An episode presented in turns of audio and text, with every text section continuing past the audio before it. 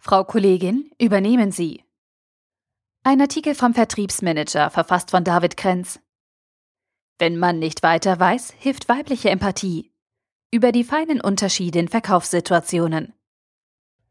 Der einzige männliche Gesprächspartner in diesem Text will anonym bleiben.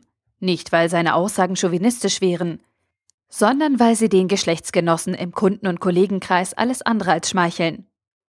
Der Mann ist Ende 30 und arbeitet als Verkäufer im Luxussegment der Bauindustrie, erzählt er.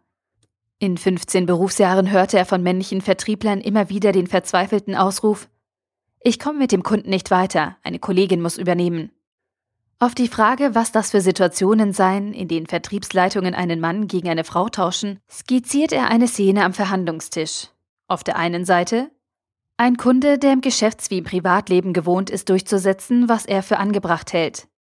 Auf der anderen Seite der Vertriebler, der aus Stolz, Prinzip oder wegen seiner Erfahrung nicht abrückt von seinem Standpunkt, dem Preis oder einer Vertragsformulierung.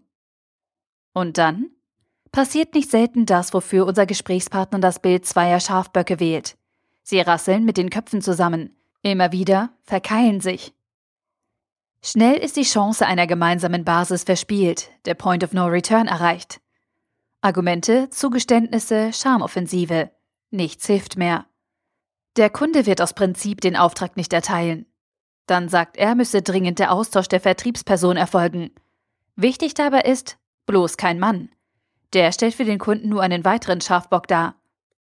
Mit einer Frau hingegen gäbe es die Chance auf eine Lösung, ohne dass der Kunde sein Gesicht verliert oder in seinem Stolz gekränkt wird. Sie könne das Gespräch vom Geschäftlichen ins Persönliche lenken, ohne sich anzubiedern oder Grenzen zu überschreiten. Es komme nicht mehr zu einem Kräftemessen, da sich beide Gesprächspartner nicht mehr in Konkurrenz sehen. Die Schilderungen mögen subjektiv sein, werfen aber eine spannende Frage auf. Gibt es tatsächlich Vertriebssituationen, in denen Frauen geschickter, einfühlsamer, kurz besser sind? Und wenn ja, kann man daraus lernen? Silvia Imran arbeitet als Director International Projects and Sales beim TÜV Süd und achtet darauf, dass in ihren Teams beide Geschlechter zum Zug kommen. In reinen Männerrunden wird es schon mal lauter. Ist eine Frau dabei, nehmen sich Männer mehr zurück. Das hätten ihr Kollegen nach gemeinsamen Kundengesprächen schon mehrfach berichtet. Manchen Männern fehle im Gespräch das situative Feingefühl. Sie sind oft auf sich fixiert und verfangen sich in technischen Details. Zuhören, andere Meinungen akzeptieren, das fällt Frauen meist leichter. Anja Michen leitet bei der Firma Irema den Vertrieb, eine reine Frauenabteilung. Wir hatten mal einen Mann im Vertrieb, der im Verkaufsgespräch sofort herausstellte, was wir Tolles machen und dabei völlig vergaß nachzufragen, was die Kunden eigentlich brauchen. Frauen sind besser darin, nicht gleich aufs Ziel loszustürmen, sondern Atmosphäre zu schaffen und auf Bedürfnisse zu achten. Aktiv zuhören nennt das die Sales-Direktorin bei Edenred Christel Konstant. Eine Eigenschaft, die sie Männern nicht generell abspricht, jedoch müssten Frauen weniger dafür arbeiten, sagt sie. Die Unterschiede im Kundenumgang seien allerdings weniger eine Geschlechter- als vielmehr eine Generationenfrage. Jüngeren Männern, die wir einstellen, steht ihr Ego nicht mehr so stark im Weg. Statt auf Einzelkämpfer setzt ihr Vertrieb auf ein Miteinander.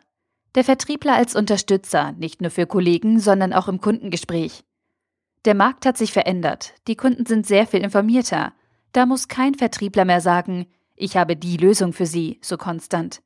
Silvia Imran, die mit 31 Jahren selbst zur Generation Y gehört, sagt, der frische Wind in den Vertriebsteams freue auch die Kundenseite.